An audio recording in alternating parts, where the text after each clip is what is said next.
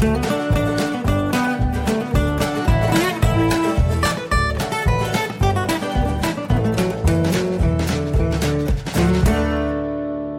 und herzlich willkommen zu Jörn Schars Feine Podcast, Episode 49. Ich bin Jörn Schaar und ihr seid es nicht. Ich bin wahnsinnig aufgeregt. Nächste Woche um diese Zeit ein Jahr Jörn Schars Feiner Podcast. Ähm, Folge 50 dann auch noch. Also es passt alles zusammen. Äh, das ist ganz großartig.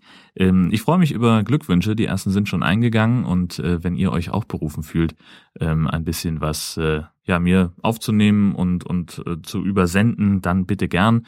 Kontaktdaten gibt's bei mir im Blog beziehungsweise am einfachsten ist es mich über Twitter anzuschreiben oder ähm, weiß ich nicht, ein Kommentar unter diese Folge oder irgendwas. Ähm, da findet sich auf jeden Fall eine Möglichkeit.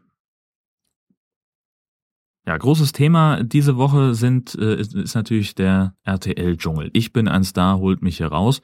Das ist auch in diesem Jahr bei uns wieder ein Event. Wir haben da äh, es organisatorisch und, und auch einfach aufgrund unserer äh, unserer neuen Wohnsituation jetzt nicht geschafft, da eine, eine große Party draus zu machen. Das hat also, das war aber auch legendär, als wir in Kiel noch gewohnt haben.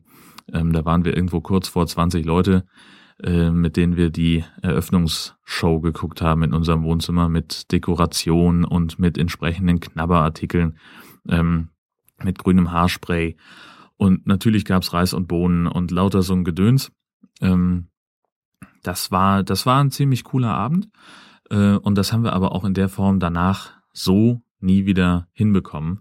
Ähm, ja gut, ich glaube im Jahr drauf waren auch noch mal ein paar Leute da, äh, aber dann nahm es stetig ab und ja gut, jetzt wo wir halt auch nicht mehr in Kiel wohnen und auch viele von denen, die wir, äh, die, die wir damals dabei hatten, auch nicht mehr in Kiel wohnen, äh, da ist dann natürlich irgendwie, äh, ja, ich will nicht sagen, dass die Luft raus ist, das auf gar keinen Fall. Wir feiern hier den Dschungel auch immer noch sehr ab äh, und nee, wir haben einfach nur nicht mehr so viele Leute dabei, was ein bisschen schade ist manchmal, aber vielleicht kommt das ja noch. Ja, ähm, wir gucken den, wie gesagt, ähm, und, und äh, ich habe jetzt also die Eröffnungssendung haben wir nachgeguckt, äh, weil ich da gearbeitet habe und wir erst, weiß ich nicht, gegen elf oder was zu Hause waren. Und äh, da haben wir nachts noch äh, die, die Eröffnungsshow geguckt. Ähm, ja, so die richtige schillernde Persönlichkeit fehlt irgendwie dieses Jahr. Ne? So mit, mit Brigitte Nielsen und Olivia Jones waren ja dann doch ein paar ähm, Namen dabei in den vergangenen Jahren, die, die einfach per se schon mal gezogen haben. Das ist dieses Jahr nicht. Das ist irgendwie noch mehr B-Ware gefühlt als sonst.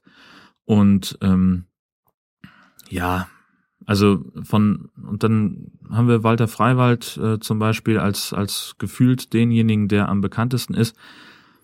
Und der hat sich dann doch ähm, als als äh, also als jemand entpuppt, der der offensichtlich sehr aufbrausend ist und der sehr unangenehm werden kann menschlich. Ähm, und das fand ich ganz ganz spannend, denn ähm, ich habe vor den, während der Schicht, während der Arbeit, ähm, habe ich in der Bildzeitung ein bisschen geblättert, die ja am Freitag den die Titelseite hat. Das ist neu im RTL-Dschungel ähm, und auch ein paar exklusive Fotos hatte schon von den Kandidaten im Dschungel äh, weil sie da halt offenbar eine Kooperation haben. Und da war ein Interview drin mit äh, der Mutter von Daniela Katzenberger, die, glaube ich, im vergangenen Jahr äh, im Dschungel saß. Das ist echt merkwürdig, dieser Dschungel. Mir geht es immer so, äh, dass ich total durcheinander komme, wer jetzt schon im Dschungel war und vor allem wann. Also ich kann bei vielen Leuten das gar nicht mehr so ganz genau sagen, wer mit wem zusammen im Dschungel war. Das sind also keine Ahnung, ob das jetzt vergangenes Jahr war oder im Jahr davor. Auf jeden Fall hat sie äh, der Bildzeitung erzählt, dass ihre Tochter auf gar keinen Fall in den Dschungel gehen würde, weil die nämlich so schlecht umgehen kann, ähm, damit umgehen kann, dass sie, wenn sie Hunger hat, dann wird sie irgendwie furchtbar zickig und keiner kann sie mehr leiden. Und das würde für ihre Tochter das Karriereende bedeuten, weil ihre Karriere zum Teil auch darauf beruht, was sie für ein äh, nettes, liebes Mädchen ist. Und ähm, diese Überlegung hätte sich Walter Freiwald vielleicht auch mal äh, hingeben können, denn äh, der war zumindest in der Eröffnungsshow hatte er schon so drei bis vier Momente, wo er regelrecht aggressiv rüberkam und sehr, sehr unangenehm wurde. Ansonsten wirkt er irgendwie wie so der, der nette Schulsozialarbeiter oder sonst irgendwie so ein, so ein Betreuer im Jugendzentrum oder irgendwas. Ähm, aber der hat offensichtlich ganz große Probleme mit, weiß ich nicht, irgendwas, auf das er dann nicht klarkommt. Und äh, insofern fand ich es wahnsinnig interessant, dass er sich dann doch gewundert hat, dass er nach 30 Jahren RTL ähm, äh, dann arbeitslos ist und, und sich fragt, warum. Denn offensichtlich, mein Eindruck, ähm, könnte es natürlich auch daran liegen, dass er einfach ein arrogantes Arschloch ist. Möglicherweise. Ähm, oder dass er irgendwelche Starallüren hat, mit denen man als neue Firma äh, nicht unbedingt umgehen möchte. Das kann ja auch sein. Andererseits, naja gut, weiß man natürlich auch immer nicht. Ne? Also alles, was ich hier über die Leute im Dschungel sage, das sind natürlich Mutmaßungen. Das ist ja auch völlig klar. Äh, ich kenne die nicht und ich sehe nur die Bilder, die RTL äh, in diese Sendungen äh, bringt dass da auch so ein bisschen gezielt Meinung gemacht wird und dass die natürlich auch gezielt nach Konflikten suchen, das ist mir auch klar. Ähm, ja, da, das setze ich aber als bekannt voraus. Also ich kann nur anhand dessen mir eine Meinung bilden, was ich sehe. Ähm, und da kommen wir dann auch schon gleich zu, zu Sarah. Sarah, weiß ich nicht, wie sie mit Nachnamen heißt, ähm, Ex-Topmodel-Kandidatin und schon gleich in der Eröffnungssendung hat sie einen sehr, ja, interessanten Satz gesagt, nämlich, dass ihr Motto ist, Dummheit schafft Freizeit. Im Sinne von, wenn man nur sagt, ich verstehe das nicht, ich kann das nicht, du musst das für mich machen, dann hat man das Leben leichter. Und das ist offensichtlich, so verstehe ich auch äh, diese Aussage, äh, das, wonach sie so im Alltag lebt. Und das für das Ergebnis davon sehen wir jetzt eigentlich oder haben wir in der in der Sendung von gestern Abend gesehen, ähm, wo sie nämlich in der in der Dschungelprüfung alleine war und einen Nervenzusammenbruch hatte, weil sie davon überzeugt war, dass sie das niemals schaffen würde. So, jetzt, ne, mit, gut, jetzt war irgendwie, sie hat ein Problem mit Dunkelheit, gut, okay. Ähm, da hat sie sich ziemlich reingesteigert. Aber alles, was sie auch in der allerersten Dschungelprüfung, wo sie nur mit war, ähm, ihre erste Reaktion war immer, ich kann das nicht. Du musst das machen. So wie sie es offenbar auch im, im normalen Leben hat. Ähm, und ihr Partner Aurelio, also der, der, der Mitspieler in dem Fall, äh, der hat das dann alles gemacht und der konnte sie auch immer gut motivieren und so. Und sie hat dann auch eine, eine sehr respektable Leistung einfach äh, gebracht. Das heißt also, wenn sie, also ihr erster Reflex ist wirklich immer so auf dieses Dummheit schafft Freizeit zu beharren. Ähm, sie ist mittlerweile offenkundig davon überzeugt, dass sie, dass sie nichts kann ähm, und dass sie, dass sie nichts schafft das ist offenbar auch das, woran es bei ihr dann hakt, wenn sie auf sich allein gestellt ist und in so einer Extremsituation wie einer Dschungelprüfung. Ich glaube, dass ein das doch sehr unter Stress setzt. Ähm, und das sind ja auch Spiele, die mitunter ein bisschen, ja, ein bisschen gemein daherkommen. Und wenn man dann auch noch ein Problem mit Dunkelheit hat, dann geht es natürlich komplett nach hinten los. Und ich glaube tatsächlich, ähm, dass sie eine, die grundsätzlich die Chance hätte, ähm, mit, mit mehr Selbstbewusstsein und mit mehr, mit einem, ja, mit so, so einem Bewusstsein für, Mensch, ich kann ja doch was, ähm, aus dem Dschungel rauszugehen, aber sie ist, steht sich da noch ziemlich im Weg. Ähm, vielleicht kriegt sie das noch hin. Das war ja letztes Jahr bei, bei Larissa zum Beispiel auch. Die hat ja, die wurde ja auch sehr, sehr regelmäßig in die Dschungelprüfungen gewählt, hat auch re relativ regelmäßig gesagt, sie kann das nicht und hat auch Sachen abgebrochen, weil ihr das zu doof war. Ähm, bis es irgendwann bei ihr Klick gemacht hat und sie gesagt hat, ja, dann mache ich das halt, ist mir doch scheißegal. Ähm, und dann hat sie unfassbare Leistungen gezeigt, äh, wo sie auch selber gesagt hat, das hätte sie nicht von, ihr, von, von sich selbst gedacht, dass sie äh, das hinbekommt. Ähm, und das wurde dann auch, wurde es mit dem, hat sie den Dschungel gewonnen letztes Jahr? Mein Gott, ich, also es, man sieht einfach, ich gucke das sehr gerne. Ich halte den Dschungel auch für, für sehr gute Fernsehunterhaltung. Ähm, also rein handwerklich ist das einfach äh, gut gemacht mit den ganzen Schnitten, die sie haben. Ähm, mit äh, den brillanten äh, Moderationstexten, die ähm, Sonja und Daniel da geschrieben bekommen. Das ist wirklich ganz, ganz großes Kino. Ähm, und der ganze Rest äh, ist ja dann austauschbar. Wollen wir ehrlich sein, ähm, wenn das vorbei ist, dann kommt bei mir vielleicht nochmal irgendwann diese großes Wiedersehen-Show ähm, auf den Schirm und dann ist der Dschungel aber auch abgehakt und dann rede ich da auch nicht mehr drüber. Ähm, bis zum nächsten Dschungel, wenn ich mich dann wieder frage, wer war letztes Mal der Dschungelkönig? Hm. Eine wunderschöne Szene äh, fand ich einfach, und das, das möchte ich einfach viel, viel häufiger sehen.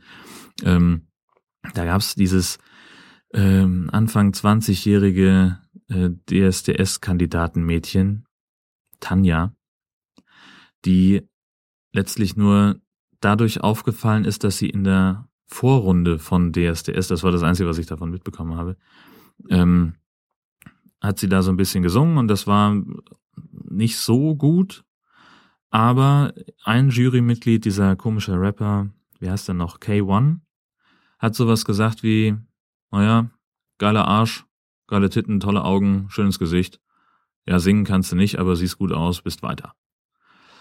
Ähm, und dann hat sie, sie ist auch wohl relativ weit gekommen. Ich habe das nicht mehr weiter verfolgt. Ich kenne nur diesen einen Ausschnitt.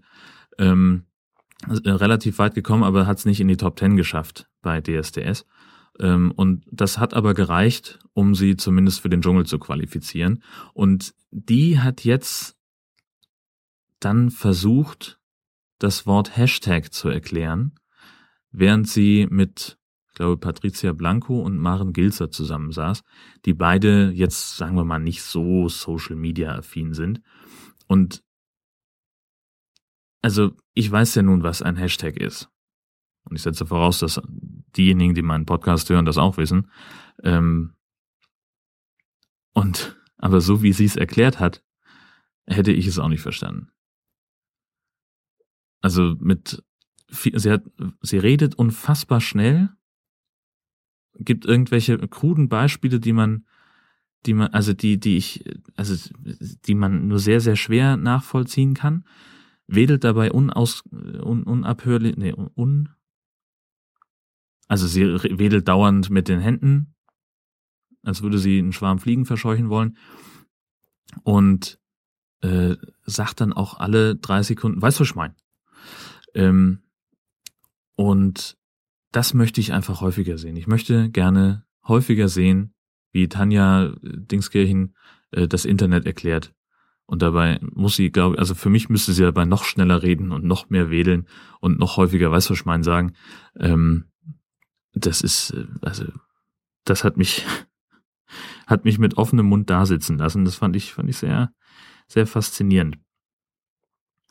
Ähm, dann ist noch eine, ja, Ach, machen wir erstmal was anderes, das setze ich mal ans Ende. Ähm, ich habe gerade so unfassbar viele Podcasts wieder in der Liste. Das liegt auch daran, dass ich mir ganz viele neue dann immer reinziehe äh, in, mein, in meine Abo-Liste, ähm, die ich, weil ich ja immer auf der Suche nach guten Podcast-Empfehlungen bin. Ähm, und ich habe die, dementsprechend bin ich auch so ein bisschen hinten dran. Äh, weil ich die gerne auch in der Reihenfolge höre, wie sie veröffentlicht werden.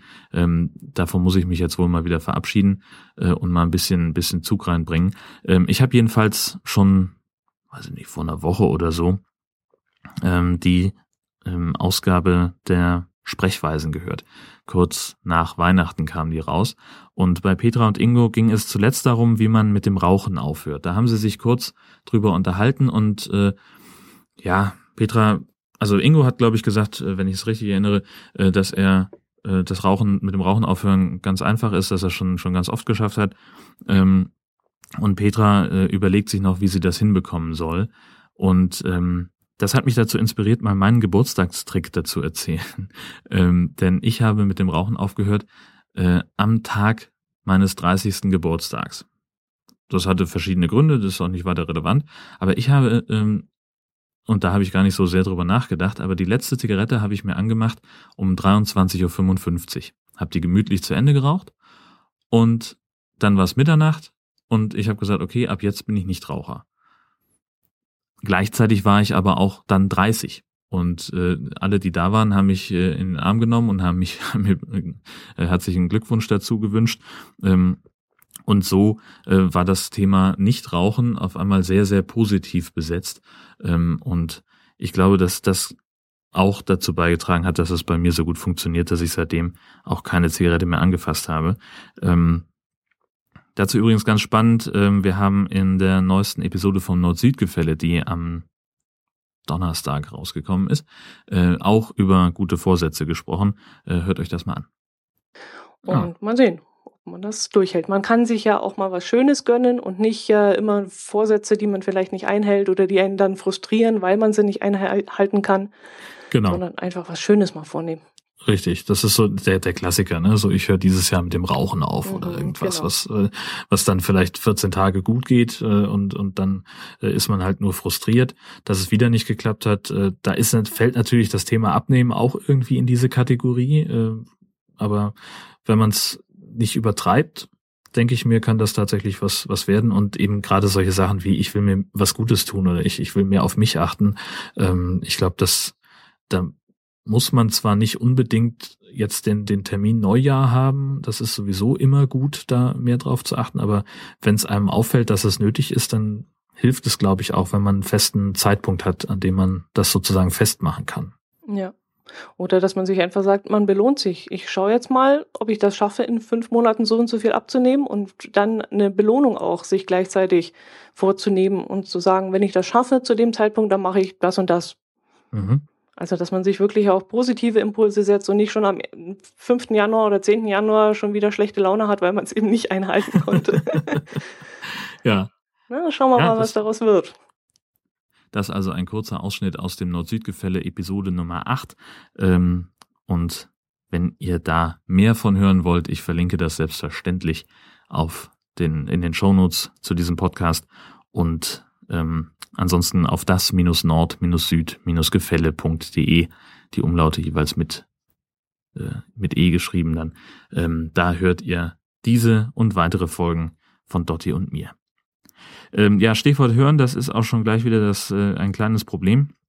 Es gibt offensichtlich äh, irgendein mysteriöses äh, Feed-Problem, das aber auch nicht so flächendeckend auftritt. Ähm, und zwar habe ich jetzt schon zweimal äh, die den Hinweis bekommen von Leuten, die diese Apple Podcast App nutzen, ähm, dass der Feed zwar komplett richtig angezeigt wird, dass sie aber die jeweiligen Episoden dann nicht abspielen können. Und das kann ich so überhaupt nicht nachvollziehen. Und witzigerweise hat Dotti das mit unserem Nord-Süd-Gefälle-Feed ähm, jetzt auch. Ähm, wie gesagt, alle nutzen diese Podcast-App von Apple ähm, und nur darin scheint es nicht zu funktionieren. Also nachweislich ist der Feed völlig in Ordnung und auch der, also die Dateien sind ja auch da, sonst gäbe es auch einen Hinweis in, in meinem Veröffentlichungstool. Sonst könnte ich auch die Episoden nicht runterladen und abspielen. Das mache ich immer zur Kontrolle, ob es wirklich geklappt hat. Und ähm, ja, ich kann das nicht so hundertprozentig nachvollziehen, wenn da sich irgendjemand mit auskennt, bitte gerne mal einen Hinweis geben. Ähm, ich hatte mir eigentlich auch vorgenommen, bevor ich mich hier hinsetze und aufzeichne, mal ähm, bei ähm, dem Podlove Support, diesem GitHub Dingsbums da zu gucken, ob dieses Problem möglicherweise schon äh, schon dort bekannt ist und davon gehe ich eigentlich aus. Das werde ich jetzt einfach im Nachgang tun. Und wenn es eine Lösung gibt, dann poste ich die in die Show Notes und löse das dann in der nächsten Folge auf. Beziehungsweise in der nächsten vermutlich nicht, denn das ist ja die 50. Da möchte ich eigentlich nur Geburtstag feiern. Ähm, ja, genau. Ja, und Schaas feiner Podcast wird eins. Ich habe es eingangs schon mal erwähnt. Und ähm, da, ja, da wird sonst wahrscheinlich inhaltlich relativ wenig passieren. Ähm, da wird es ausschließlich um diesen Podcast gehen und seine Zukunft, seine Vergangenheit, wo kommt er her? Wo geht er hin? Ähm, und möglicherweise ja auch äh, um eure Glückwünsche dazu. Gut, das soll es gewesen sein für heute. Ich sage vielen Dank fürs Zuhören und für eure ganze Aufmerksamkeit. Und ja, schönen Gruß zu Hause und bis bald.